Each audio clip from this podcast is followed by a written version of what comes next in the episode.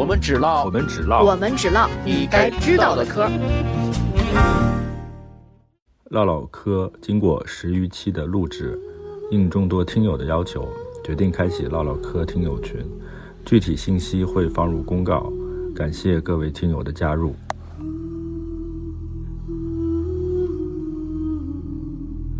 呃，今天的这期唠唠嗑，我们跟大家重磅 推新一个新的主题，我们想跟大家聊一聊游戏《原神》，以及《原神》背后的这两年非常火热的一家游戏公司米哈游。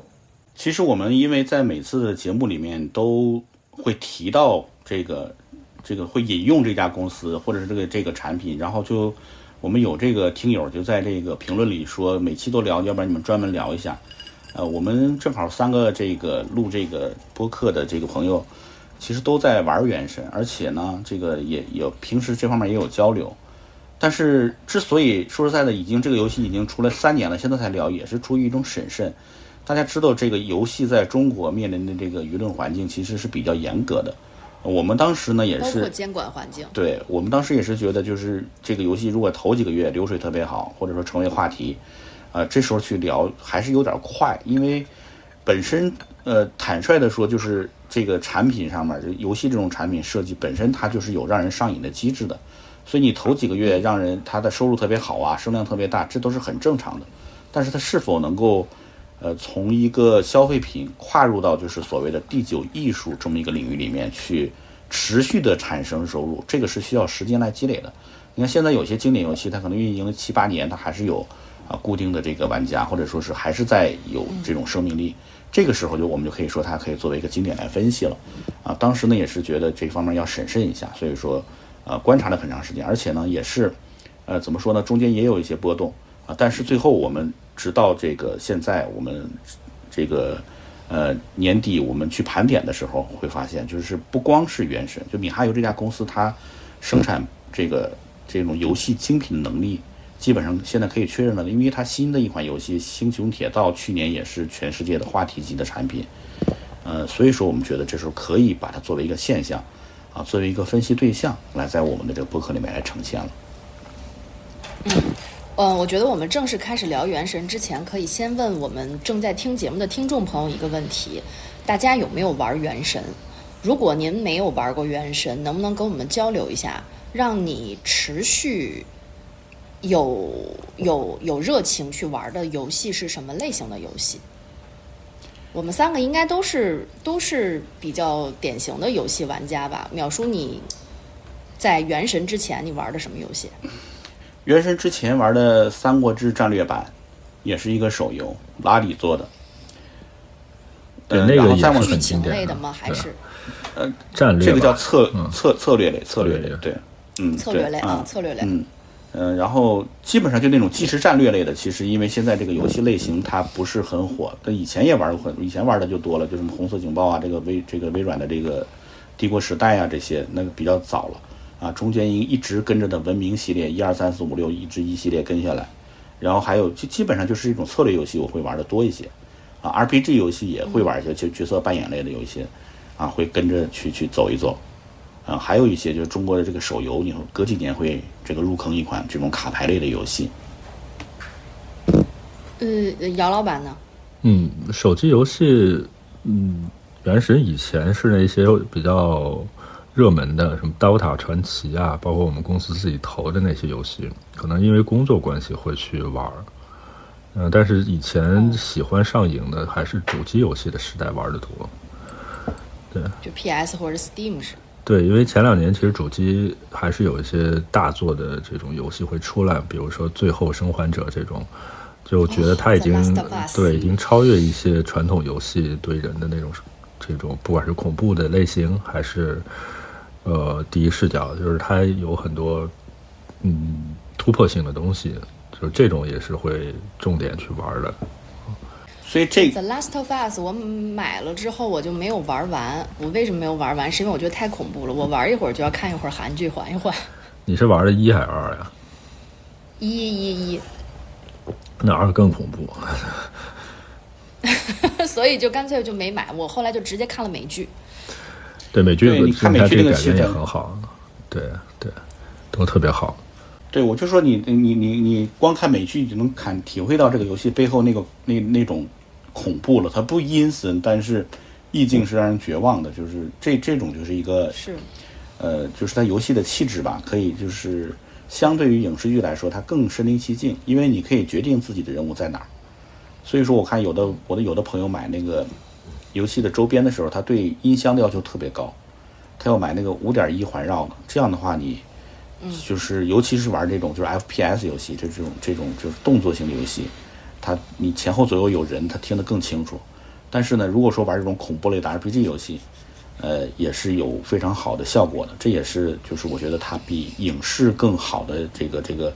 呃互动性吧。所以说我刚才说这是第九艺术，这个在世界里范围肯定是有争议的，就是一共是小说、戏剧、这个雕塑、什么这个诗歌、这个音乐什么这这个呃绘画，这一共是一个八大艺术。但是呃很早以前就有人提游戏是第九艺术，又有人说他现在可能还还配不上第九艺术，这个他没有一个特别独立的形式，他还是借鉴了电影，然后其他的这个绘画、雕塑的这这些方面这些东西等等等等。但是我们现在觉得就是。真正的就是这种高互动性的，而且是身临其境的这种游戏，现在啊的确有一些能够达到艺术的标准了，啊，这也是中国游戏界一直以来的痛吧，可以说，有一个游戏界有一个标准叫三 A 大作，呃，而中国游戏是众所周知的，就是说这个基本上没有做出来过三三 A 大作，虽然现在中国已经是世界第一大游戏大国了，它的这个收入，啊，但是呢，经常大家发现是一些手游。啊，或者说是一些泡菜类的游戏，就反复刷怪的，甚至一些网易游戏，啊，是兄弟就砍我一刀，这个传新的传奇版本等等诸如此类的这些版本，它的流水非常高，它给我们带来的收入也很高，但是要说游戏的质量什么之类的，这个就就一言艺术性差一些，一言难尽了，啊，所以国内的这些其他的公司也有这个，其实也有一些压力，一些行业龙头，啊，它的收入非常好，大家也知道，甚至全民游戏。啊，这个可能上亿的这个玩家在玩啊，但是一般来说，只要你去怼他一句，你有三 A 大作吗？啊，他没有。三 A 大作呢，其实这个不是说是什么缩写，就是这个这个也是还是从美国游戏市场出来的，就是它能够作为一个就是这类型的游戏的代表，它应该是有这种呃巨大的这个投入预算啊，然后有这个巨大的体量，就这个游戏你不能是个小品游戏。呃，就像什么这个消消乐什么的这些，就是一直是几个关卡反复转，这个不行，它有很大的体量，要有庞大的世界呀，要有像这个这个这个电影一样的这种这个呃这个情节才可以啊。这是高高投入、高体量，然后最后是要高质量。那高质量的话，一般来说，你首先肯定画面会有要求，然后你的这个音乐也好，你的情节编剧也好，你的这个演出，这个演出的话，就说这个。整个游戏里面的人物去给你表演的这些东西，都要有这种一个质量要求。这种三 A 大作，大家用这个标准去衡量的话，我们国内的几款流行的什么王者荣耀啊，或者说什么其他的这些，呃，这个这个呃，网易的一些游戏啊，对，这个你大概去看，实际上都是有差距的，可以说。那这样呢，也是中国游戏行业的痛。直到这个《原神》出现之后，大家发现，就是刚开始的时候，大家它一出现还笼罩了一些争议啊，跟。日本游戏有些相似啊，什么这些，但是直到它推出了二点零、三点零版本之后，啊，而且是它的这个全世界的营收这个结构真正的被大家慢慢了解之后，就是大家会发现它在中国的收入只有它的三分之一，啊，而在这个美国、日本、欧洲的收入都是可以说是占了大头的，就是分别来说它的比例都可以跟中国市场相并肩、并驾齐驱的，啊，这个时候我们大家会发现啊，可能我们自己的三 A 大作。已经在这个接近诞生的这个过程中了，这也是这个游戏的一个意义。嗯，嗯，就其实刚才说了那么半天，嗯，评价了一些现在我们国内游戏企业做的一些呃很热门的手机游戏，这些都是为了要烘托一下《原神》啊，呃。大概在三五年前吧，跟大家聊游戏的时候，绝大多数的人还会像姚老板一样说：“哎，我一般都是以玩主机游戏为主。”呃，这两年确实是因为咱们手机的质量越来越好了，包括移动技术也确实能跟得上了，网速啊这些都跟得上，包括云端的一些服务，所以手机游戏有一个特别大的进展。绝大多数的人可能玩游戏也都是会觉得在小屏上会更方便一些，但是《原神》就比较特别。呃，我也是开始玩了以后才意识到，它其实是一个没有所谓你这个终端究竟是什么，你可以在电脑上玩，也可以在手机上玩。嗯，还可以还可以在 PS 五上玩。对，还可以在 PS 五上玩，就是它其实是打破了呃过去我们对于游戏终端的一个界定。就你你你甚至还可以，昨天我也是被秒叔普及了一下，就是你甚至还可以在云端去玩这个游戏。嗯，这其实就跟我们过去对游戏的界定和认知是不一样。过去我们会把游戏分为分类为主机游戏、手机游戏、PS 游戏，甚至还有 Xbox 游戏，呃，就是它它是完全不同的类别。所以这个其实也是有呃，原神本身它的呃它的它的方式就跟别的游戏方式不太一样的一个地方。或者说他有这个野心吧，就是，呃，《原神》这个游戏它特点就是大家都知道，在中国其实做手游是最容易赚钱的，因为手机游戏用户量巨大嘛，呃，而且它是门槛非常低，你只要这个在手机几个这个大 app 上投放流量，去转化一些用户，然后在社交网络再去啊渲染一下，就这个玩家的社交网，对玩家的社交网络激活起来，然后你就基本上就可以有一个保底的量，而且手机上支付又很方便。啊，所以在中国来说是一个世界手游大国，啊，但是《原神》它首先发布的版本是 PC 版，啊，也就是说它一开始它就有这个，呃，决心也好或者战略也好，它就奔着这种就是主机游戏或者三 A 大作去的，啊，所以说这个它直接一上去那那几那那时候就，啊一千万的用户在预定，啊，这时候可以说就是在 PC 版它先取得了这个成功，或者说是用战略上的一个。我们经常说的是先攻高端，再攻这个这个这个平平价端，这这一个战略，这样就辅攻会比较容易一些。啊，如果先做这个平端，再做高端的话，会稍微难一点，养攻嘛。啊，而他选择的这条路就是先在这个呃这个 PC 上发布，同时在这个呃索尼的 PS 五上面做了这种独家的这个主机的这种占领。啊，会这样是索尼对这个这个原神的海外发行，这样就也会开很多方便之门。它毕竟它这个有海外有非常成熟的网络，啊，所以从这种方向来说，可以说一开始这个一诞生就是冲着国际化去的。对，也而且这个市场也的确给了它很好的鼓励，就是，呃，刚开始就是一发布就是二零二零年的九月发布的嘛，它发布的时候大家这个那个声势非常的浩大，大家一看就是说这个当时的业内的流水来说，一个月可能这个呃拿这个。五亿的流水，五亿人民币的流水，这个游戏就是现象级的了，啊，这个原神的话呢，后来就是有腾讯游戏的朋友猜测，当然他也不是，因为他自己是不公布收入的，大家都得靠这个 A P P Store 啊，这个谷歌市场啊，这些是这些，呃，收这个渠道平台的这个收入去预估它的这个收入，但是 P C 端的话就没有了，它就只能看这个大家预下载的这个呃数量去推测了。那么实际上，它这个二零二二年发布的就是最后三个月。它最后的流水应该是八十亿人民币左右，啊，这已经远远超出了现象级产品的水平了，啊，因为是全球发布嘛，啊，所以这个一炮打响，当时可以说。嗯，但是我今天在查这些数据的时候，我发现它就是大概是在二零年九月二十八号全球同步公测的时候，一开始它其实，在多个平台上被打了挺低的分儿。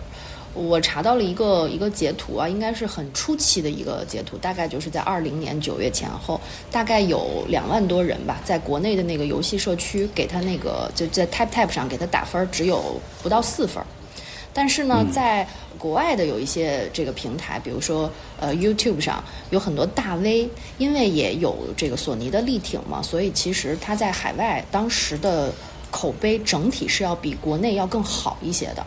就是他在国外是先火起来了这样的一个游戏现象，啊，就是刚刚淼师已经提过，就是游戏的制作领域其实是有一些鄙视链的，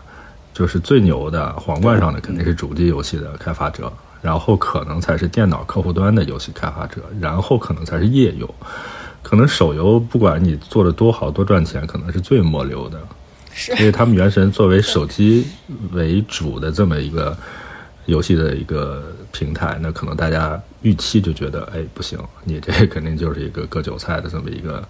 打着模仿塞尔达的这么游戏的一个设定的一个游戏，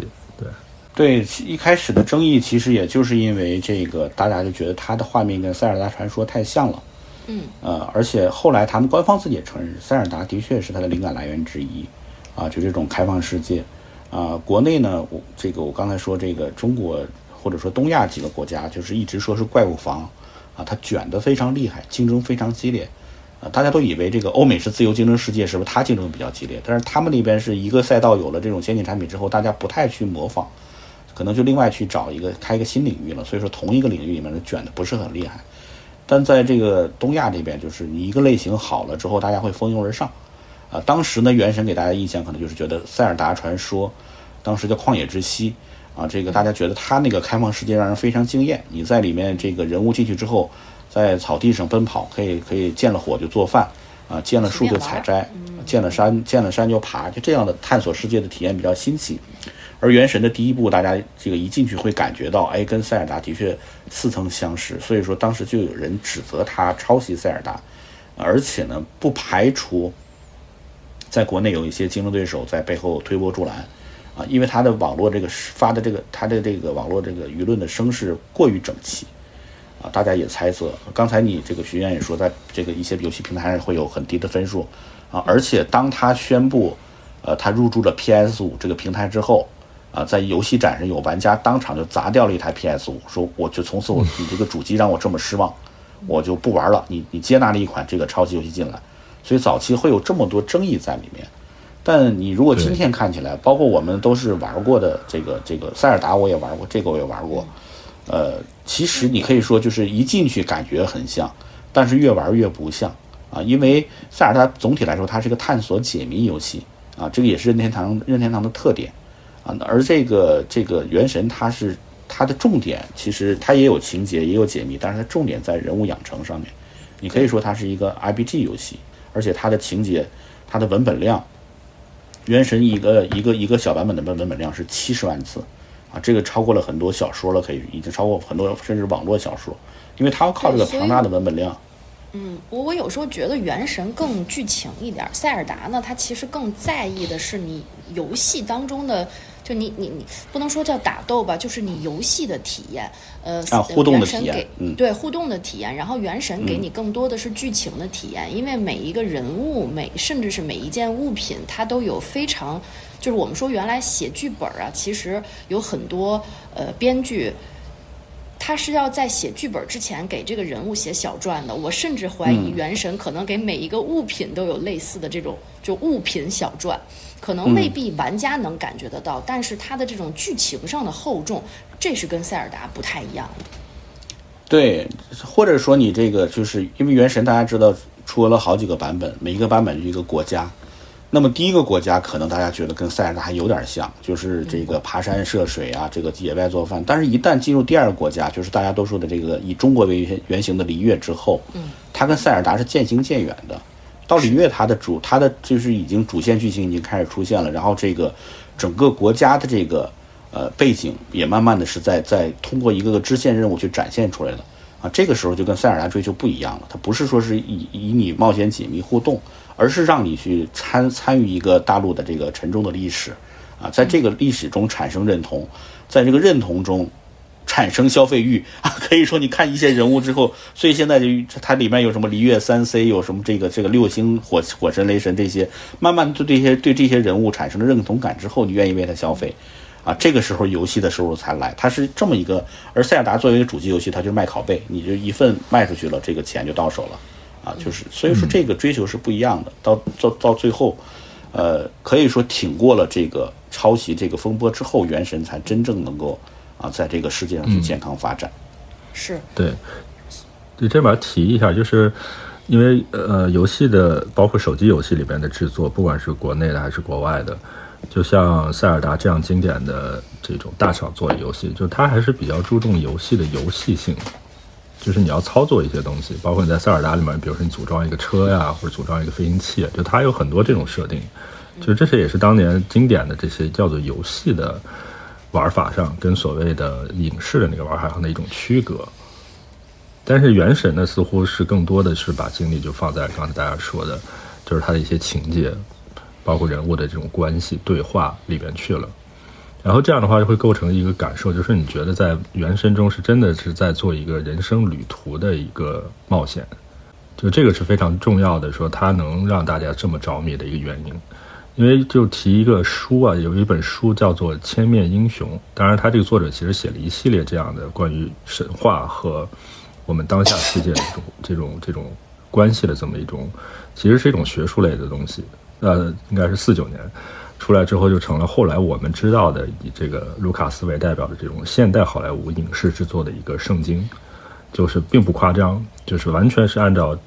一个大的世界观，就是他中中间也总结了，就是一个叫做英雄的这么一个人，他的一个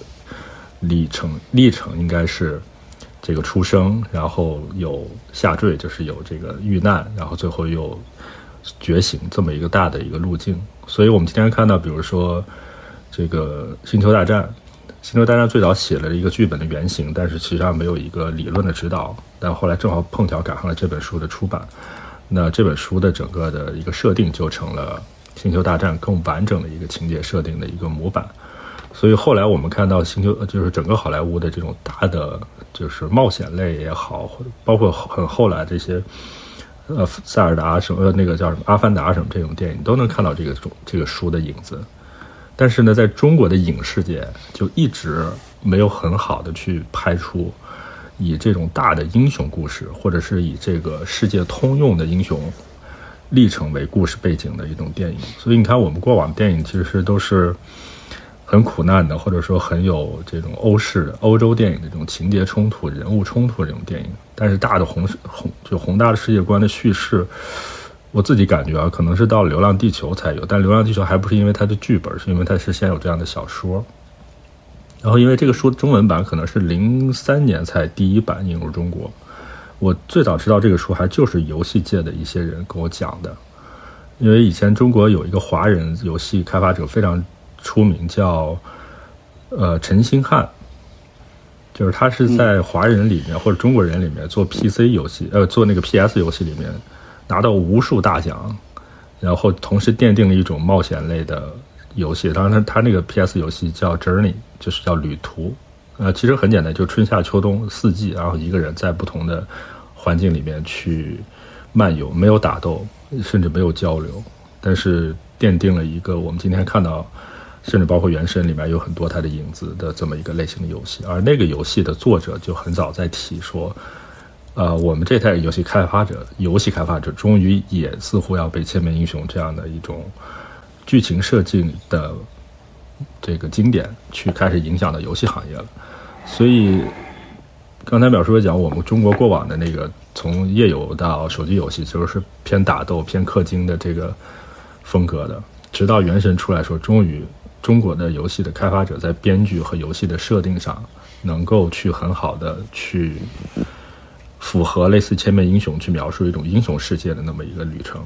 做出来的一个游戏。就这本书在背后，其实终于在新的游戏的领域里面有一个特别好的应用，所以这个也是《原神》能够成功中背后其实它是有理论支持的。《原神》的这个编剧的设计师们，或者我们叫这个剧本设计师们，就他们是非常熟悉呃《千面英雄》这套世界观的体系的。反倒说，在中国的影视界，不管是电视剧啊还是电影制作，很多人知道，但是并没有按照这个逻辑去真正的去拍电影。是，这个也是原神在这个设计上非常有趣的一个点。对，刚才我们这个姚佳说的一点很重要的，我觉得就是在情节上面，或者说在世界构建上面，其实这个中国的游戏厂商现在在慢慢的在去拿拿出一套自己的世界观来。啊，就像《千面英雄》来说，它作为一个影视影视行业的这个圣经，它需要去解决一个叙事逻辑的问题。你只有把这个叙事逻辑理顺了，这个呃。这个观众才能认可你，能投入你，啊，才能真正的去跟你产生共鸣，啊，这个是游戏里面一大类型。就我一开始说那个三 A 游戏，很多时候为什么三 A 游戏里面它的 RPG 类游戏就非常多？它需要你去，呃，人去跟在这个一个虚拟的世界里面去真正的投入，啊，如果说是我们以前流行的手游也好，页游也好，当然刚才说那个鄙视链有一点我不太认同的啊，就是手游肯定不是鄙视链最底端，最底端的是页游。啊，就是它也是在 PC 上 运行，但是它是网页运行，啊，或者说有一些页游包装成手游，啊，去去去去去去运营去挣钱，一进去给你一个八八八大礼包，是兄弟砍一刀啊。那对那个那些这些就是它它也它的确是游戏，但是就像我说，它的机制是那种让人激发人去上瘾，啊，去竞争，去冲动消费，啊，靠这种东西去来去获得它的一种高流水，啊，这也是就是这几类游戏它就是一直在鄙视链下端，而真正的鄙视链上端的三 A 大作也好，或者主机游游戏也好，啊，它的强调的要么就是像任天堂那样，就是那种超强的互动性和特别友好的这种交互性，啊，要么就是像这个 The Last of Us，或者说这个。嗯，看门狗啊，或者说神秘海域啊，啊，这些游戏它是给你一个非常，呃，想象力极其丰富的一个世界，而且是用高逼真的这个临场感去让玩家去，呃，在另外一个世界里面去做英雄也好，做做或者说是去体验不同的人生也好，啊，原神它的这个一个主题也同样的就是，啊，像刚才这个说的这《千面英雄》里面的这个，就是先低落，呃，先诞生，然后低落，然后挑战，那么它的这个主题就是旅行。啊，你这个一进来，你甚至里面的主角就叫旅行者，啊，他的他跟他的亲人，最后他们的这个主要线索也是，他的亲人告诉他说，我已经有过一次旅行，你要把我走过的路再走过一遍，对这个世界有了真正的了解之后，我们终会相逢，啊，这个通过这样的一个就是情节设定，啊，我们看到他跌宕起伏的这个过程中，而且还有悬念，啊，而且在你跟这个旅你在旅行过程中跟这些各个国家各人物去交互互动的过程中。本身你是一个过客，但是你会慢慢的融入到这个世界，啊，玩家也是，你来到这个世界的时候，你是一个陌生的外来者，但是随着你的这个游戏过程进行中，慢慢的你会发现你对它产生了认同，啊，你对它有了熟悉的感觉，啊，你对每一个地方的风景、人物这些风土，包括一些著名的这些啊一些历史典故，你都慢慢有了掌握，啊，这个时候你会真正的去投入到啊这个世界里面去。所以我觉得，的确在这这个《原神》这个里面，他在构建一个世界方面，他下了非常大的功夫。嗯，就是我刚才就想到，其实上在网游那个时代，其实人呃史玉柱提出过类似，就是他那八字方针，其实是有这个含义在里边的。就是大家知道，就是他当时提了八个字，就是荣耀什么对抗，我我有点记不住了。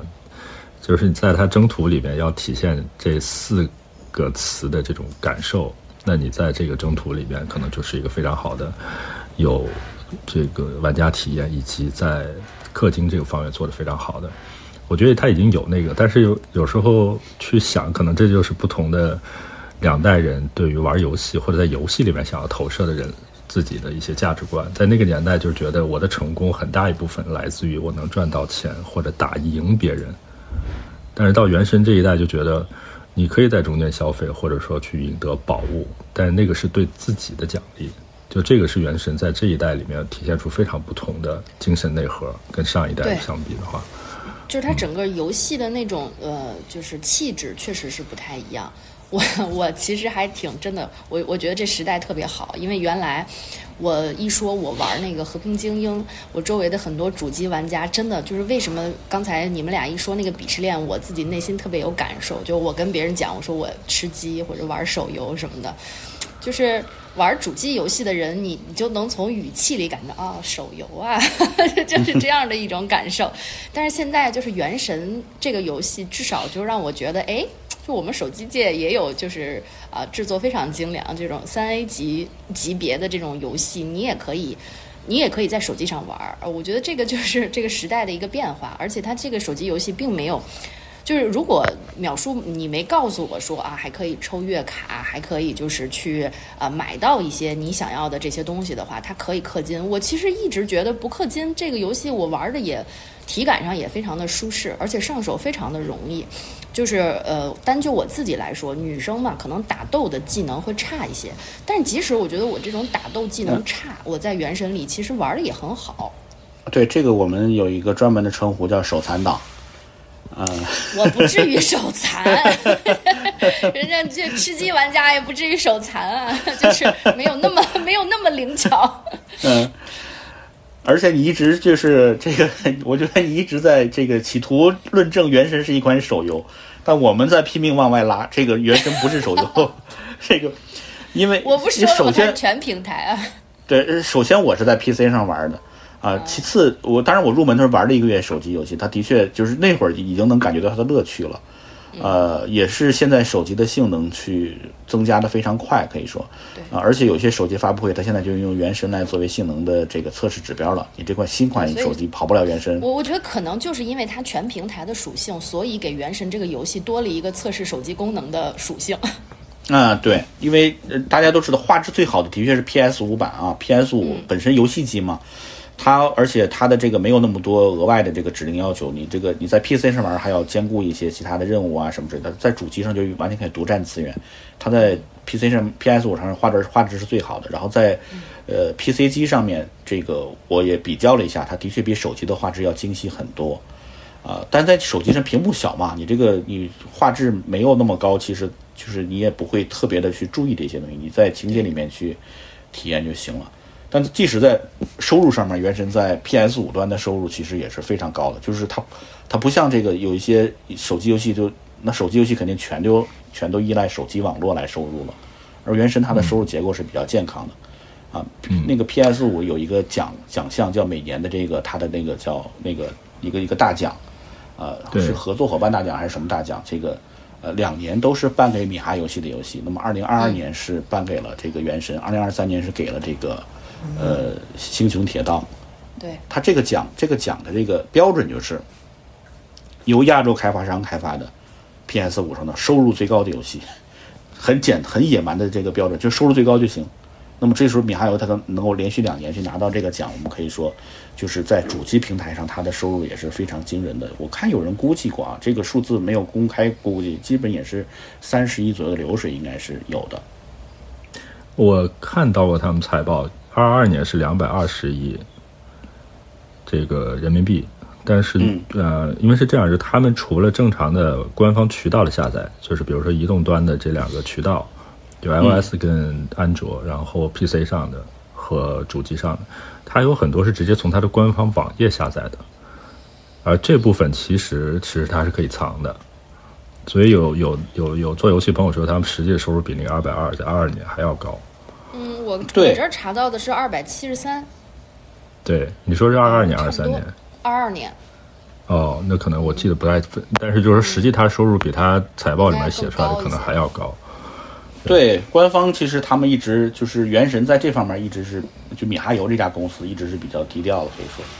呃，这个，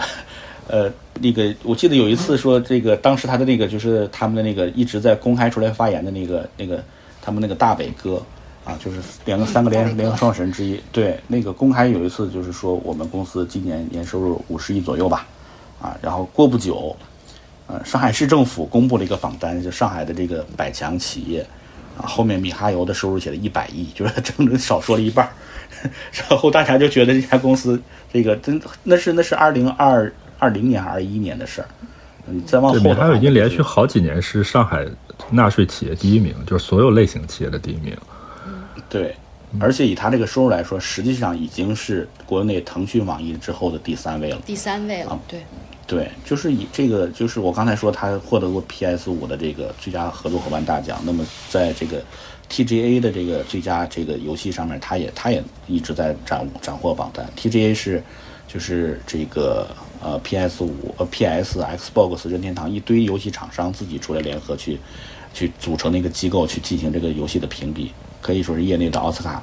啊，这个原神拿的也没问题。然后它收入的话，刚才你们两位也说了，这个一年两三百亿的收入，啊，也就是说，无论是收入也好，还是在业界认可上面也好，包括我们玩家的感受也好，就是，呃，这个可以说国内目前最接近三 A 大厂的一家厂商了。嗯，排在它后面的有大家比较熟悉的这些游戏公司，比如说像三七，像这个完美世界。还有，甚至吉比特和哔哩哔哩作为游戏大厂，就国内的这些游戏企业，都是排在米哈游后面的。啊，对，尤其这些有些，我觉得的名字都不该列出来，因为呃，可能在比出 海，谁在在在比出出海领域的时候，有些游戏公司说我们出海做的也很好，它单月的这个流水可能就是能跟米哈游相比，但是它就是冲个单月。我刚才说游戏你要冲单月非常容易，啊，你出一些活动联运，这个出一些赠送。啊，或者说这个促销，对啊，或者改搞一个国战啊，这些都会让大家去疯狂的氪金。呃，但是你如果是持续的，像米哈游，它虽我刚才说它官方不公布数据，但是有一些第三方平台，牙家说的那个，就是它的这个两个平台的下载啊，或者说是这个，呃，苹果的有个收费榜，这个 Google 的这个也有收费榜，大家从那些榜单上去整理出来数据来看，啊，米哈游这两年以来的这个就是数据一直很平稳，有个别月份可能会下跌一些，但是它每个月的这个收入的流水，三年以来一直都是在一个比较均衡的线上面的，这个也是我们决定。三年之后才来说这家公司的原因，你一两个月的这个是这个收入不算英雄，但是能够持续的运营，啊，这个才是一个真正体现你工业化能力的地方。这个我觉得也是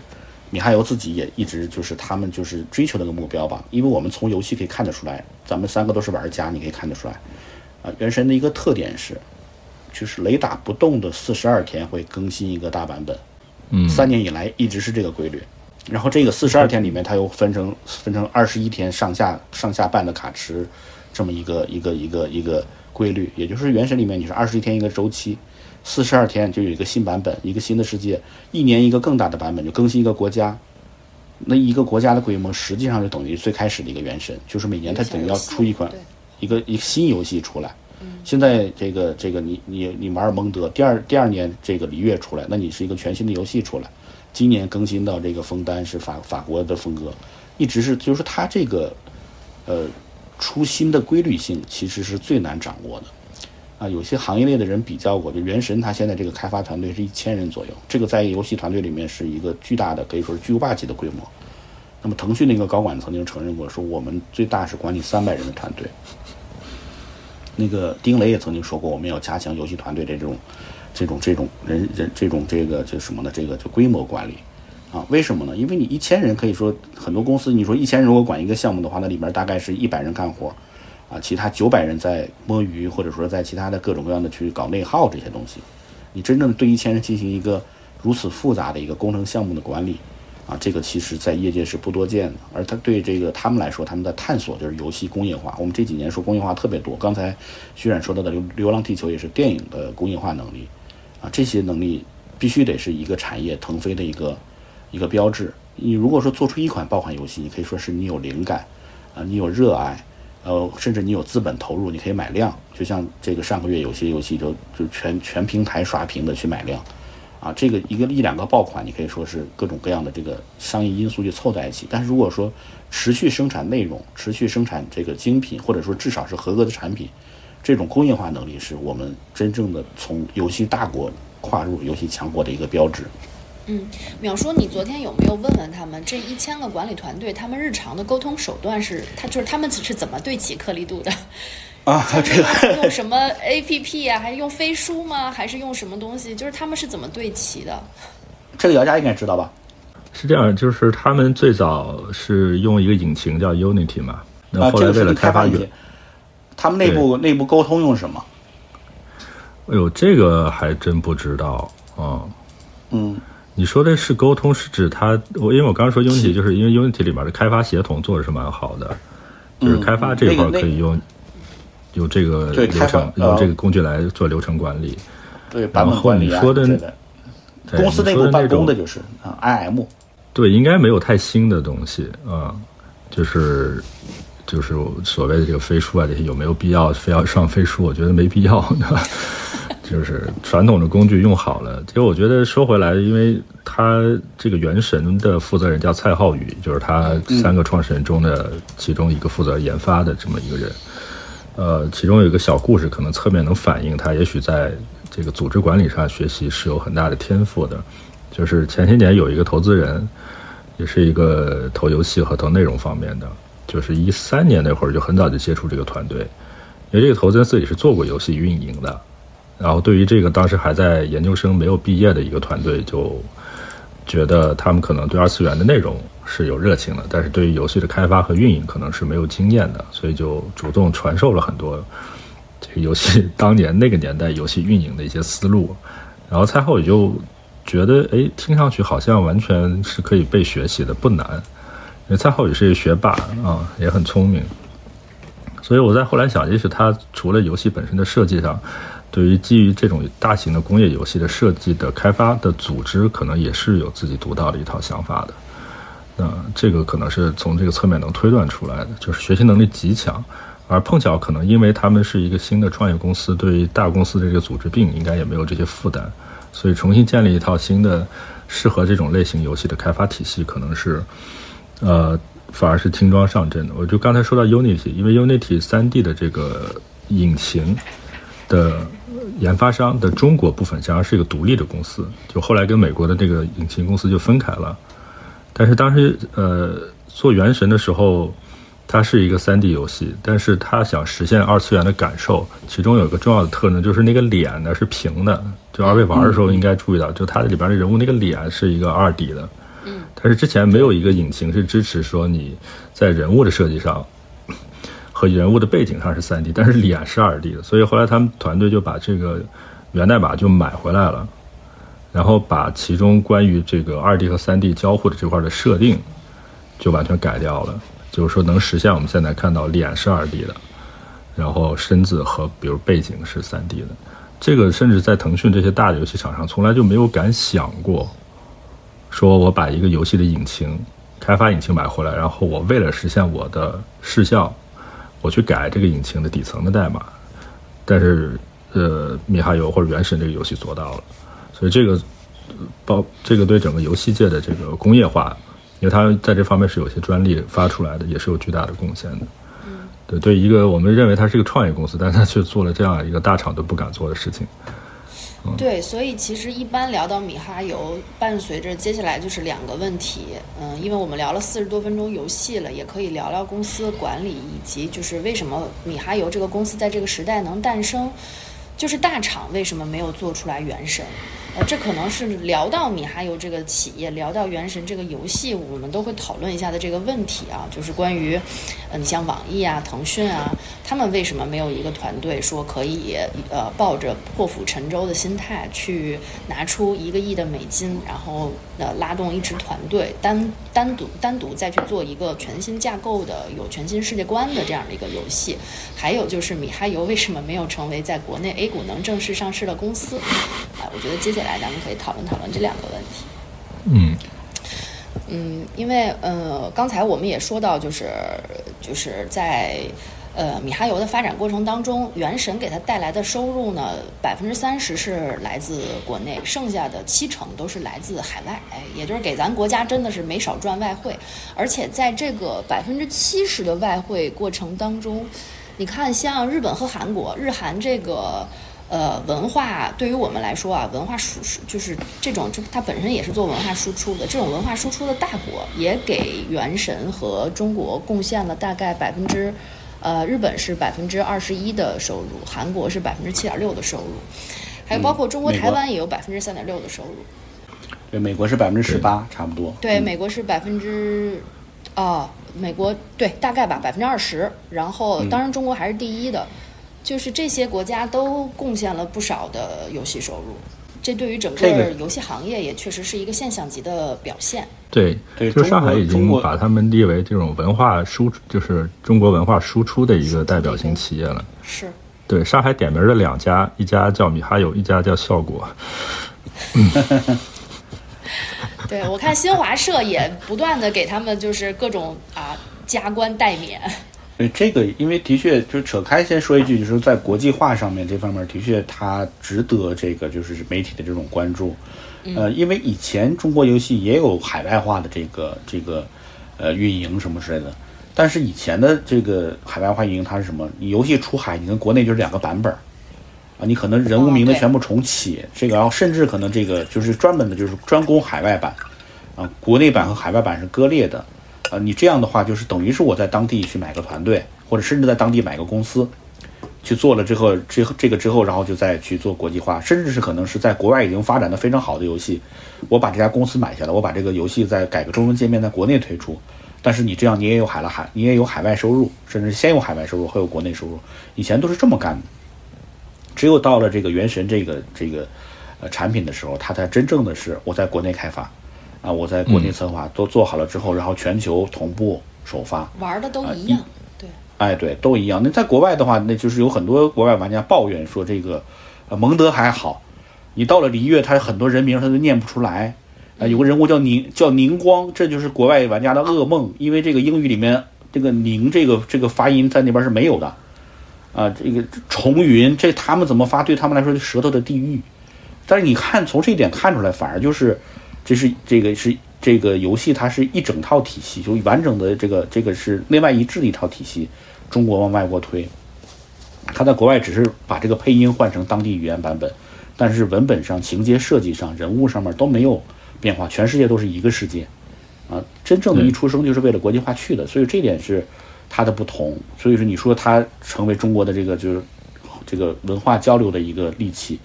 呃，它的确它这方面做到的客观上的确起到了这个效果，而且在它的这个二点零版本，呃，二点二二点零大版本里面，其中有一段就是有一段。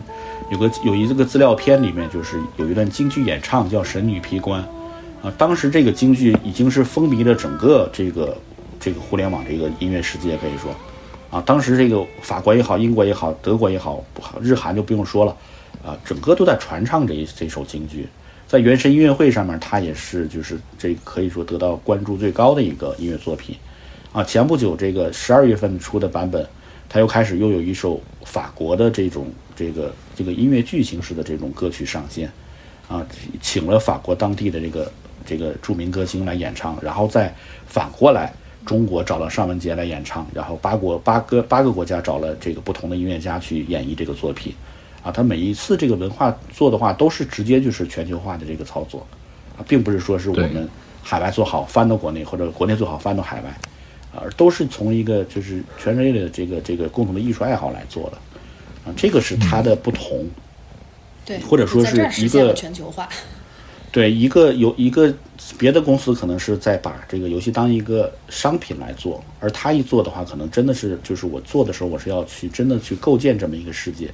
那构建世界的话，就是对你的这个五感这个感官的这个需求是要全面的来的，无论是画面也好，音乐也好。或者你的体验，你的这个，你的这个手感操作也好，然后是你的这个就是呃虚拟意虚虚拟世界的构建，这些方面都是比较完整的。那这个刚才这个两位也介绍过他的这个这个团队构成，蔡浩宇，然后我刚才说大伟哥刘伟，还有一个罗宇浩，他们三个创立，呃，都是同学嘛，都上海交大的同学，所以我觉得这个公司它从创立之初起，它年轻人那股冲劲儿是有的。啊，二零一一年的时候，呃，他们就已经开发了一个这个游戏引擎。然后一一年的时候，呃，然后然后后来就是一一年在这个，呃，把正式的这个工作室成立的，那会儿就叫米哈游，去参加各种创业比赛，然后慢慢的往后，永远是在这个二次元游戏在这耕耘，啊，所以他们自己说，虽然说《原神》好像是款新游戏，但是这个公司它已经生存了十年多了，已经有一套很成熟的方法论了。而且最后破釜沉舟，花一亿美元的预算去做这么一款游戏。刚才徐冉说，为什么别的公司做不到？呃，在别的公司来说，这么一个项目实际上是没有商业价值的，因为你一亿美元游戏这个产品，它跟拍电影一样，就是它是否能成功，没有任何人能够给出一个公式。我们一直我跟影视圈的朋友交流，就是电影和电视最大的区别，电视剧是你一旦开拍了，你就基本上能确定它不会亏本，就是能回本。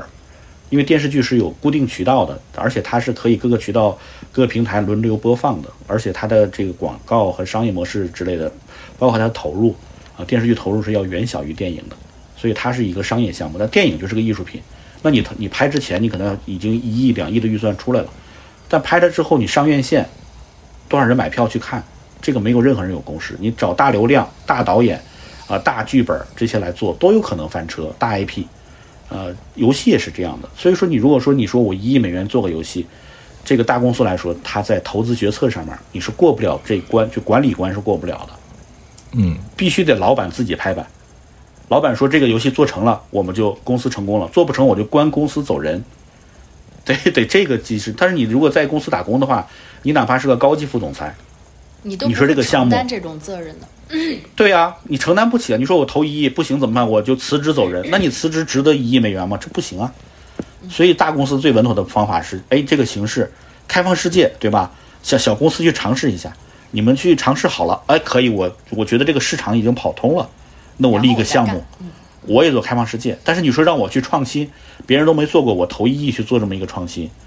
呃破釜沉舟，这个大公司没有逼急了，他是做不了的。所以我觉得这个也是说，中国不可能就是有大公司来做出《原神》这么一个创新品类的这个产品。我们不是谴责大公司，大小公司的生存方式是不一样的。嗯，那但是但是就是就单独这个作品来说呢，还是小公司在创新上面动力更足。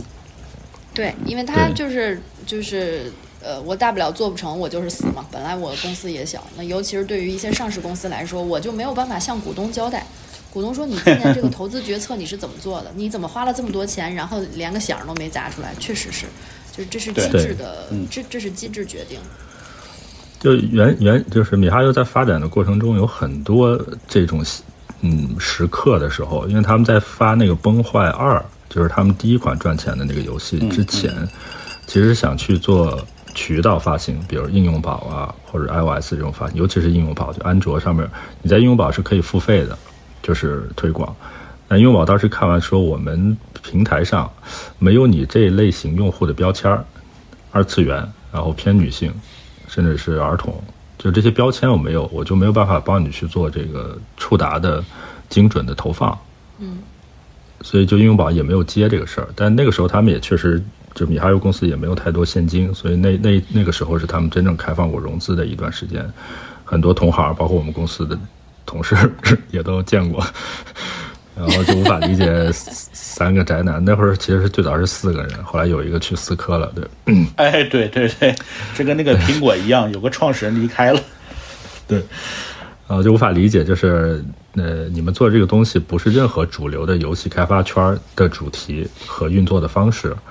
后来他们确实也没有办法，就因为都是上海企业嘛，就在 B 站的游戏的那个标签的开屏做了一个。置换应该给了一点点钱，但是应该就很便宜。就那一下，就因为 B 站的整个二次元用户是一个比较集中的社区，就炸了。所以那个游戏奠定了他们去做后来的这个，不管是原神还是呃崩坏三和崩铁的这一系列的这个开始。所以这些连渠道发行上都有这样一个特别传奇的，就是有点像似乎是迫不得已，但是他的迫不得已恰恰把他们。逼到了一个可能更广阔的市场的领域领域去，因为那个时候其实，不管是我们叫做二次元用户，还是偏女性标签，其实这个女性标签实际上这个是嗯，是个误解，不客观，对，是个是个误解。但是确实有很多女生是因为米哈游才开始玩手机游戏的，确实是，也就是说它进入到一个增量的市场，而不是在那些传统的游戏的存量的，比如说所谓男性用户或者氪金用户那个市场里面去做竞争。都是被逼出来的，但是是因为它游戏原原生的这种性质，就是它呃没有性别对立的，然后没有太强的这种呃氪金的属性，所以它进到这样的一个世界里边，有很多新的人就会来去玩。那这样的话，其实就像是连腾讯这样的渠道，就应用宝这样的渠道都拿它没有办法，因为后来这个这两年大家也知道，应用宝啊这些渠道慢慢就没有太大的这个生存的价值，就是因为就该有的 APP 都有了，对吧？甚至很多像米哈游的游戏这样，很多它不需要通过渠道下载，全球可能还是需要通过安卓的谷歌和 iOS，但是有已经有非常大的比例，据说能到百分之五六十的比例是从它官方网页下载的游戏，也就是说我完全脱离渠道了，我的我的研发不依靠任何大厂，或者说不依赖于任何大厂，然后我的渠道就是宣发，因为这个是很大，对于很多游戏公司是个巨大的成本。就是开销，我也不需要，我自己就下载了，所以这样导致整个公司在财务的结构上或者利润率上也看的会非常漂亮。它非常健康，嗯，对。然后腾讯当年，哎，不是当年就就一直啊，就是想去多多少参与到米哈游里面的投资，就一直报价，就是就那次只要你们提，对吧？我没有上限。当然，米哈游一直也没有接受这个 offer，因为确实是不差这个钱，而且你给我投资也没有任何所谓。这个战略协同的意义，然后最高的时候，美腾讯开到过三百亿美金，但是米哈游也只是只能呵呵一笑，对吧？太低了，是吧？就真的，你就是你想想那个画面，就觉得太美了。给你钱，给你钱，不差钱，不需要，太美了那画面。现现在已经就是当年看不懂，现在高攀不起这种说法。啊，而且刚才这个姚家其实说了一个非常重要的一个问题，就是，呃，米哈游在这方面做的这个事儿有点像特斯拉做的事儿，就是它颠覆了 4S 店的存在意义。那你这样的话，就是以前你卖车的话，你是就是四 S 店，大家知道背后实际上是有很多资本，就是他会，呃，每每家每个资本他会控制一个城市的几家四 S 店，或者说每个城市一个一个车型，它等于是一个渠道，是有一个背后是有一个隐形的利益方的，并不是说四 S 店是我就是厂家合作去开一个，或者说你普通的普通人拍几千万就可以开个四 S 店，实际上它背后可能有一个大的。我们简单说是有个大头目在后面，而在游戏行业这个渠道，国外是苹果和安卓，国内就是呃应用宝这个腾讯，然后小米的这个渠道，华为的渠道，就各家手机的渠道。以前这个这种应用市场的主要收入实际上就是来自于游戏，啊，一个游戏上线了之后，啊，这个这个游戏市场说我来跟你联运。啊，联运的意思是什么？就是我给你这个这个流量资源，给你首页推荐，但是你的游戏收入我要分走百分之八十。嗯，最高的比例曾经到过九一九一，这个一一是开一是开发者，九是渠道啊。然后后来有有有的这个有个别渠道我不说了，点他说我们渠道现在这次拿出最大的诚意，我们以后跟开发者五五分成，就这就是最厚道了。就是一来你想苹果的分成才是百分之三十。但是在在中国来说，有这个渠道对游戏的分成，这个五五就算是非常厚道了，啊，九一八二三七层出不穷，啊，很多渠道就是靠这个，就是我把这个量做起来了，啊，我有一个巨大的 app，我就把这个我这个有渠道，或者我有个巨大的这个机型的销量，我的应用市场的盈利来源就就就足够了。但米哈游它动了所有的这一类商业模式的蛋糕，可能就是因为姚家说的这个，他当时这个崩坏，上这个。渠道的时候遭遇了这个挫折，就是被被人给拿捏了，可以说啊。那么他最后就是，那我干脆我就是破釜沉舟，我自己做渠道。原神当时我刚开始玩原神的时候，我真的很奇怪，我说怎么我的手机上应用市场里面搜不到这个游戏啊？你跟我有一样的感受啊？对，我记得对你下载的时候，后来我们是是百度的一个网页，然后去从网页过进去的下载的链接吧，好像是。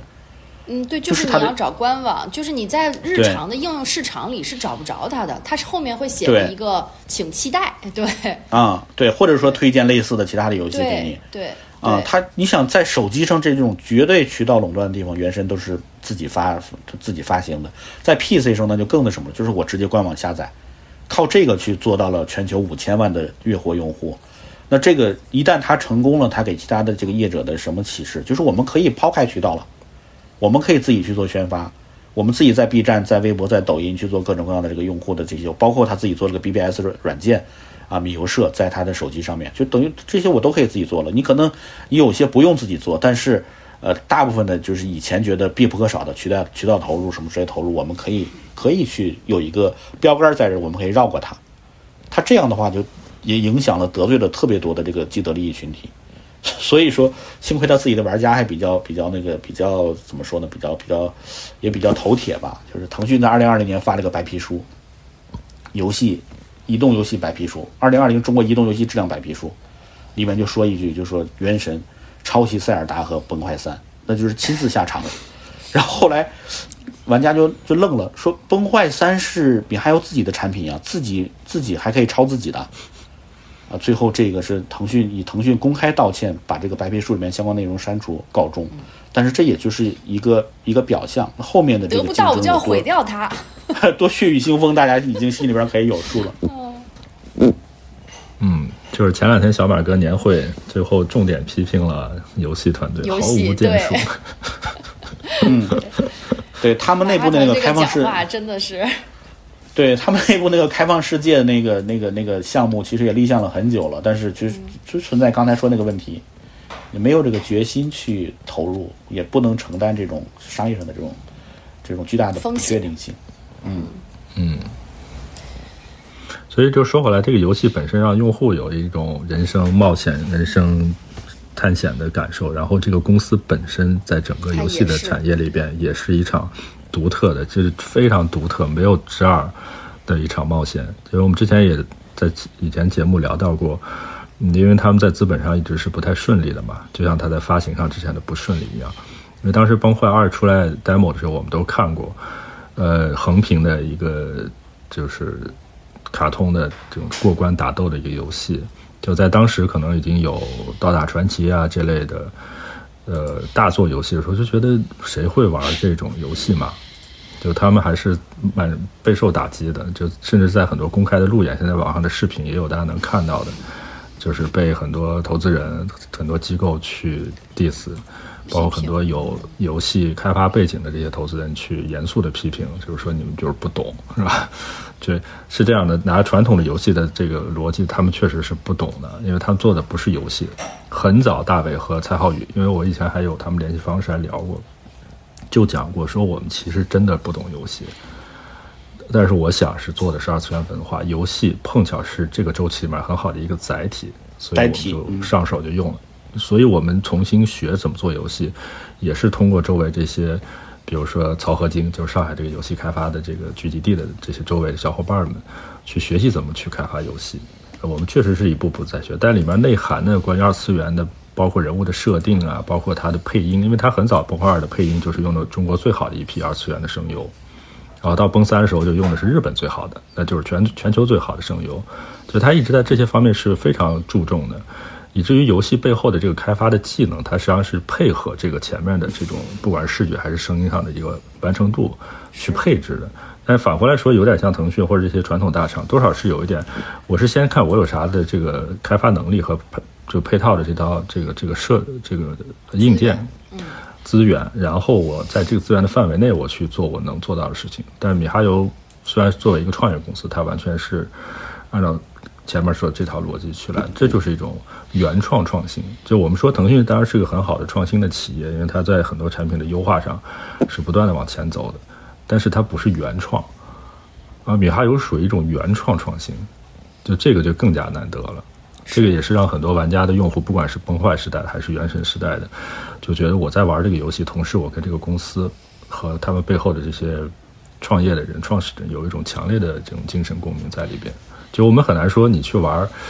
这个撸啊撸啊或者这种英雄联盟，你会觉得啊，我对整个团队有那种信仰，或者是有那种共鸣，没有，或者说我在这个媒体上是感受不到。但是你看原神，不管是他自己那个米游社，还是其他的一些三方的呃原神和米哈游的社区，你都能感觉到，大家认为我们跟这个公司和这个公司创造这个世界是有一个共鸣的，强烈的共鸣的。这个就是好的文化产品。所以以后他再出去，家了吗？我看，对，在做电影也好，然后再做这个线下的乐园，乐园就就是他已经在去计划这些事情了嘛。就是你能想象，就一定是会成功的，毫无疑问的。就是他就是中国的，甚至是在这个时代的任天堂，甚至我觉得他在很多方面可能是一定会超越任天堂的。嗯。那这样的公司，大家当时为什么不投呢？对我翻遍了他的那个融资史，我发现他他这么些就十年只拿过一笔融资，一百万来自这个上海的一家公司，嗯，杭州的杭州的啊，杭州的一家公对四开网络，然后一百万拿到了百分之十五的份额，一百万拿到了百分之十五的份额，天！就因为思思凯老宋也不懂，因为思凯老宋当时他们是有一个游戏投资的负责人。然后那哥们儿也不懂，但是把上海当时能投的游戏基本上都投了一遍，就是团队。然后所有公司都融到下一轮了，只有米哈游融不到。后来他就推给我们公司和周围的一些熟悉的小伙伴，然后同事们也去看了。然后四个宅男抱着娃娃在宿舍里边 下不去手，下不去手，就是属于那种聊都没好好聊。对，其实你看他，他不是那种就是，就是我我们之前聊过这个事儿，就是很多创业者在路演的过程当中，他是很有鼓舞力，甚至是蛊惑力的。就是这四个创始人啊，就是你一看就是，我觉得他那个，我我看过一个那个是大伟哥吧，他的一个好像是哪一年的演讲，我觉得他那个衬衫都应该是他所有衣服里唯一一件衬衫，就是说起话来战战兢兢，非常的。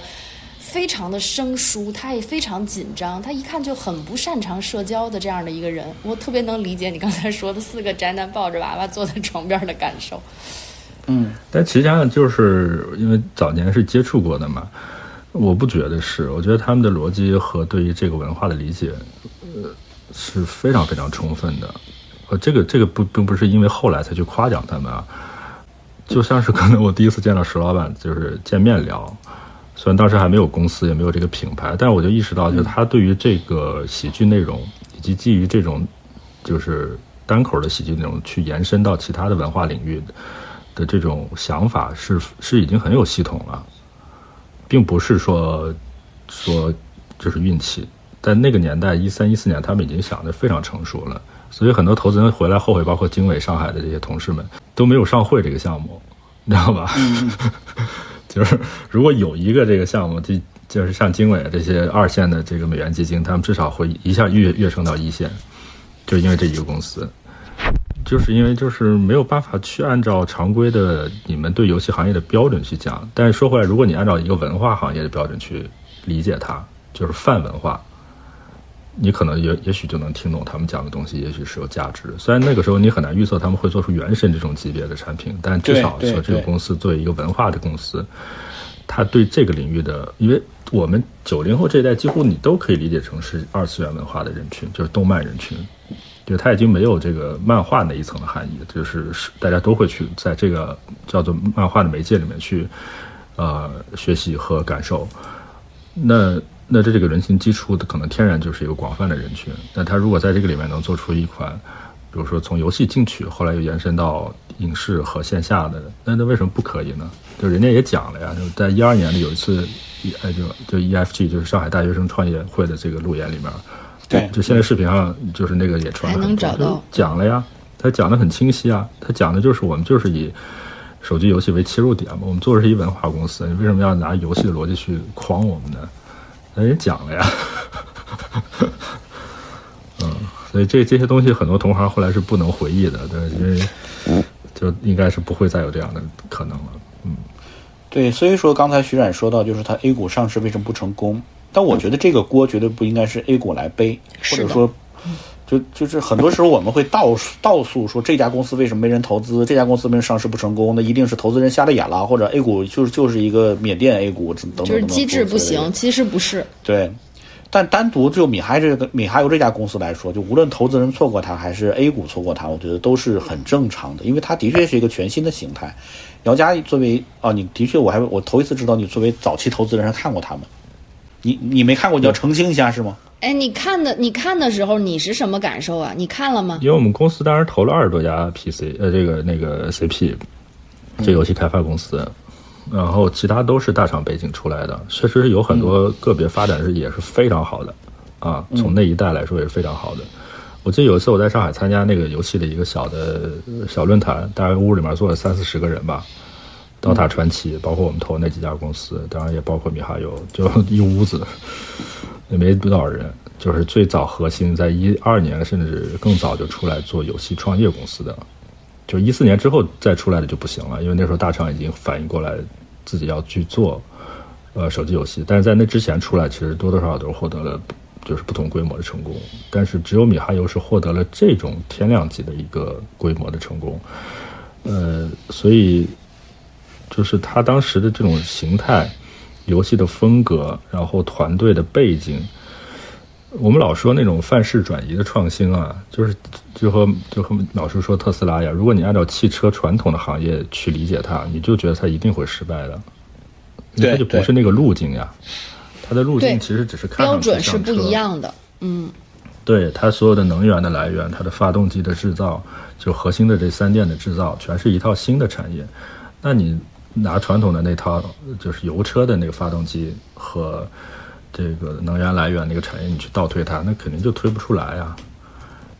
但是有时候我在想，如果能抛开一些成见，就行业的一些规则成见，你听他讲一讲，你至少会觉得这三个人是特别有想法和有意思的人，逻辑极其清晰。因为这三个人都是超级学霸，尤其是蔡浩宇，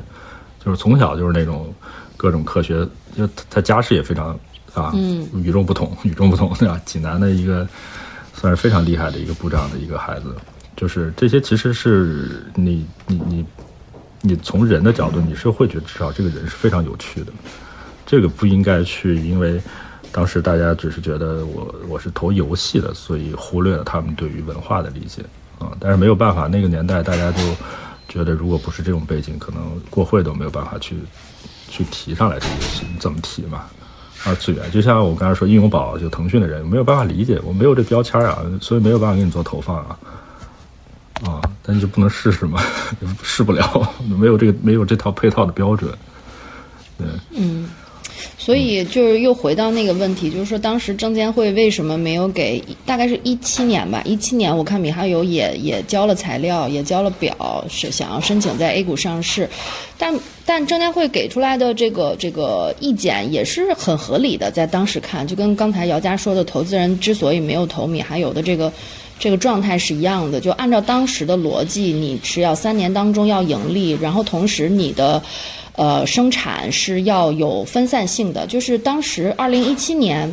米哈游还没有原神，那个时候就只有只有一个游戏，你只有一个对，只有一个有崩坏，那你只有这一个 IP，对于对于股民来说，就对于散户和机构来说，你风险极大，你万一这个游戏黄了，你这公司就没了。对，就这个对于投资者来说，就就是一个风险巨大的投资标的。那拒绝你上市也是就情理之中。嗯，在这种标准之下，是我没有办法把你拔出来的。然后就就只能是让这个米哈游继续排队。这个确实是没什么毛病，在当时看。嗯。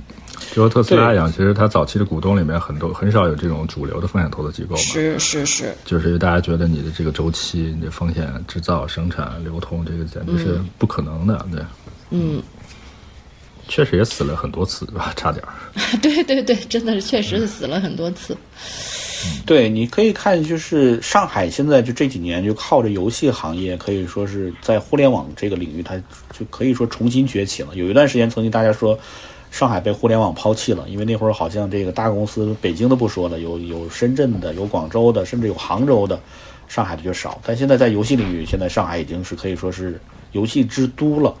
因为有个说法叫上海 F 四，嗯，米哈游排名第一，其他几家我们暂时不说了，其实做的游戏也都也都不错，呃，而且还业内有一句话叫有米去米，无米踢米，那意思啥意思呢？就是如果说有你有米哈游的这个 offer，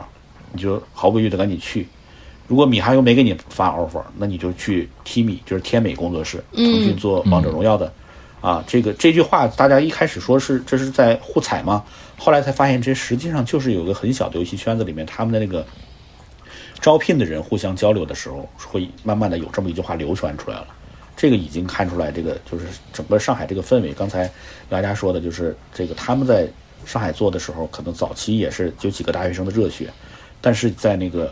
曹京帮是吧？那个地方叫在那周围去去曹河泾，嗯，曹河泾对，曹河泾周围有很多这个，就是正好我我记得那地儿还不是很那什么，上海不是很繁华的地方吧？对你听个名儿，那 对 曹河周围，在周围的确是这个啊，那个这这种游戏公司可能比较密集，他们这种交流慢慢的呃去去学会了这个技能。但早期的确，我我现在你现在玩原神都能感觉到，他们的确好像呃。真正的野心不是做一款游戏，它就是做这种一个文化的载体。对，所以可能也正是这种，这个这个表达早期会让投资人看不懂，因为投资人喜欢的就是你概念明确，你做游戏就做游戏，你做电影就做电影，你做小说就做小说，你做一个用游戏为载体的文化的项目，这个怎么理解呢？那就我就不好把你归类了，就像应用宝一样，也会很懵。我到底把你归类在哪儿？但现在你做出原神了，大家发现哦，你真的是在这么做。我说了一一期更新就七十万的文本，就是很多，而且很多文本它不是说是全部展现给你看的，你得犄角旮旯里边去翻，翻到某个角落有一个有一张纸，那张纸上写了一段故事。你如果说你就做游戏，你就做任务走过去了，这张纸没看见，那就就错过了这这个张纸上的这个。呃，数千字的文本你都没有了，就错过了。但是对你理理解影理解这个世界影响不大，但他还是要去做这个东西，是铺垫，就等于是，我希望构建出一个，就像我们上次分享的《流浪地球》的这个制作的时候，就他那个老爷不是有写日记的习惯吗？吴孟达那个角色，他就电影里面就一个镜头，他翻开那个日记，展现了他当年怎么样救那个朵朵，但是道具那边就为了他这个这一个镜头。就真正的替他写了五本写了五本日记，而且是不是说是做了五个本子出来，而是真的就是一个人去写啊，今年什么事儿发生了，今年什么事儿发生了，写了五本写满。就是刚才徐冉说的，有些演演员会自己给人物做个小传，而在《流浪地球》这个工业化的制作里面，他为了一个镜头，他就要把前后五年的这些东西都要做出来，这样他拿出这一本来可能。对，而我想说的就是，而且这些东西可能未必是所有的都会百分之百展现在用户面前的，有些可能你就是看不到的。对，他这样也就是包括为什么我们经常说，呃，我我们上上周聊《繁花》的时候也在说，就是有很多有很多这个虚拟世界让你觉得真实，就是大量的细节，你关注不到他做到了，这样你会觉得这个世界很亲切。而如果说你按照那种就是用户看到什么我们做什么这种标准做出来，那用户真看就会觉得很假。这个就是也也是不同。你原神 PC 上下载一个游戏一百多 G，手机上二十多个 G，这都是超大体量的这个这个。呃，相对平台来说，超大体量的产品，但是就是因为有无数的你可能看不到的细节隐藏在后面，或者说是他们这几个创始人这种野望在这放着，要要真正构建出来，有很多我们可能看不到，但是隐藏在后面。我觉得这也是，嗯，将来就是在整个这个游戏这个产业，你要做工业化，我觉得它提供了很多这个思路。对，其实他，呃，其实米哈游做原神的这个经验，有一些是可以拿出来复用的。因为原来往往有一句话嘛，叫幸存者偏见。我们今天在聊原神或者是在聊米哈游的时候，我一度在想，这是不是一种幸存者偏见？但是其实你抽离完主要元素，你是觉得它有一些经验，就是，就就这个经验翻过来就是写着成功。对我们习惯性后来管这种这种发展叫范式转移性的发展。嗯。但这个其实还是挺逆，不是人性，是逆一种组织机构化的判断的。嗯，就是他，我就说了，不是按照过往他要颠覆的那个产业的结构去判断它。如果你按照那个结构去判断它，会觉得它特别特别不靠谱，而且是就是为什么没有一个人去想要去，哪怕个人去资助一下，对吧？资助个五十万，对吧？后悔吗？你从哪个？杨老板，没没。呃，没有我的，我因为那会儿还不太理解游戏这个事情，就刚入行我是，但是我就说，嗯嗯，就是说回来这个机构化的这种逆行，就是不能够去做这个事情，就和二级市场刚才讲的这个道理是一样的，所以要换一种方法，我们叫范式转移型的，就是他哎碰巧做的这个事情看上去载体还是这个载体，但它的整个内部的结构，比如说它的发行、它的制作全变了，那这个时候可能就要注意了。很有可能它进入到的是一个非常增量的且竞争非常非常不激烈的一个我们叫做市场里面的竞争区了，那这个就是非常注意。呃，一旦出现这种非常可怕的，所以昨天咱们在群里聊那个吴晓波老师，就是说魏小李是没有在企业史这个程度是没有什么可讲的，但是我相信其实米哈游在这个角度是完全有的讲的，就是他在企业的这个发展史上，就是在游戏也好或者在文化领域的这个发展史上。甚至是在全球的这种公司里边，新的公司里面是非常值得一写的一个公司。嗯嗯，同意。太独特了，对对，无论是它的这个理念也好，还是说这种多端开发的这个实力也好，还是这个工业化的探索也好，包括我们一开始说的，它持续生产出被市可认可的产，被市场认可的产品。一个游戏一个月流水高很容易，一个游戏三年流水高。挺难的，也做到了。但是第二个游戏也能做到，还能这样，高流水而高那什么，这样我们就要必须得把它作为一个现象来探索。对，就是要技术有技术，然后要文文化内涵有文化内涵，然后同时作为公司的层面，呃，因为过去两年这个 AI，尤其是图像方面 AI 技术在爆发，所以最好的这种图像 AI 的公司也是米哈游支持的，因为它其实有场景。包括刚才淼叔讲，他们地图过往人人画的话，一百个人可能一年才能画一张，就是国家地图。但是现在有 AI 协助，可能他们预估三个月就可以完成一张地图。然后包括创始人本身，因为蔡浩宇其实是学物理的，嗯，所以前年这个国内有两家核聚变的公司，其中一家可能相对更好一点，就是蔡浩宇同学。投的，所以就是你看，他们虽然是做游戏起家，但是实际上他是对这个世界充满了一种，嗯，我觉得这个是可能有时候说那个比较氪金的，虽然也不公平，因为是两代人，就这一代创业者九零后的，就是他在可以盈利的基础上，也许是这个商业就变成他一个手段，他要实现实现一些更精神层面的一个追求，所以在这个公司和他的团队上面非常非常清晰的表现出来了，啊。嗯，因为蔡浩宇在年底的时候，去年年底的时候也辞掉了董事这个席位，然后全新的投入到那些 AI 相关的那个领域的创业去了。呃，当然这些东西回头也许还会继续反哺到这个游戏的开发，但是可能它有更广阔的一个应用的场景里面去了。这个是从头到尾看都觉得传奇中的传奇。对，今天我们的时间又差不多了。其实开场要聊原神，我估计可能有些听众朋友可能来的是要找这种游戏的同好，有些希望听到这个发财的秘诀，有些希望听到这个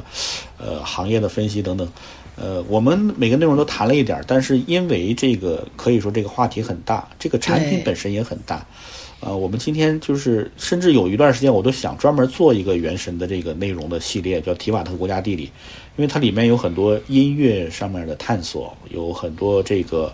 呃这个神话的这个体系的这种这种设置，其实都是很有很有意思的。包括里面专门的关于中国文化，啊，它的这个风景的图像的这个设置，它的这个其他的一些中国传统元素的应用，还有世界各国的这种就是传统文化的应用。啊，都都可以说是有很多很深的内容藏在里面。对，我们一期节目肯定不可能这个覆盖到。这个如果说大家感兴趣，我们以后可以再呃继续的去探讨。呃，这方面呢，就是可以说我们如果大家呃感兴趣的话嘛，我们就是对这个呃游这个游戏本身也好，对这个产业也好，都可以做更多维度的这种去探索。嗯，也欢迎大家加入我们的这个呃微信群，我们成立那个这个听友群。啊，应该我们把这个微信号放在这个介绍页面上面，呃，大家如果有兴趣一起参与我们的节目的讨论，甚至将来可能跟我们跟听众连线也有可能，啊，大家有兴趣的话可以去加这个微信，我们把这个群拉起来，也有更呃方便的沟通渠道。嗯，欢迎大家加入我们，也欢迎大家跟我们聊一聊你对游戏的一些看法。可能有一部分朋友玩过《原神》，但也有一部分朋友可能还没有进入这个领域啊。你是怎么看待《原神》的？你有没有听说过？也都可以跟我们一起来互动一下。听我说，哥哥，我已经有过一次旅行，所以你也要像我一样抵达终点，才能在自己的眼中留下这个世界的沉淀。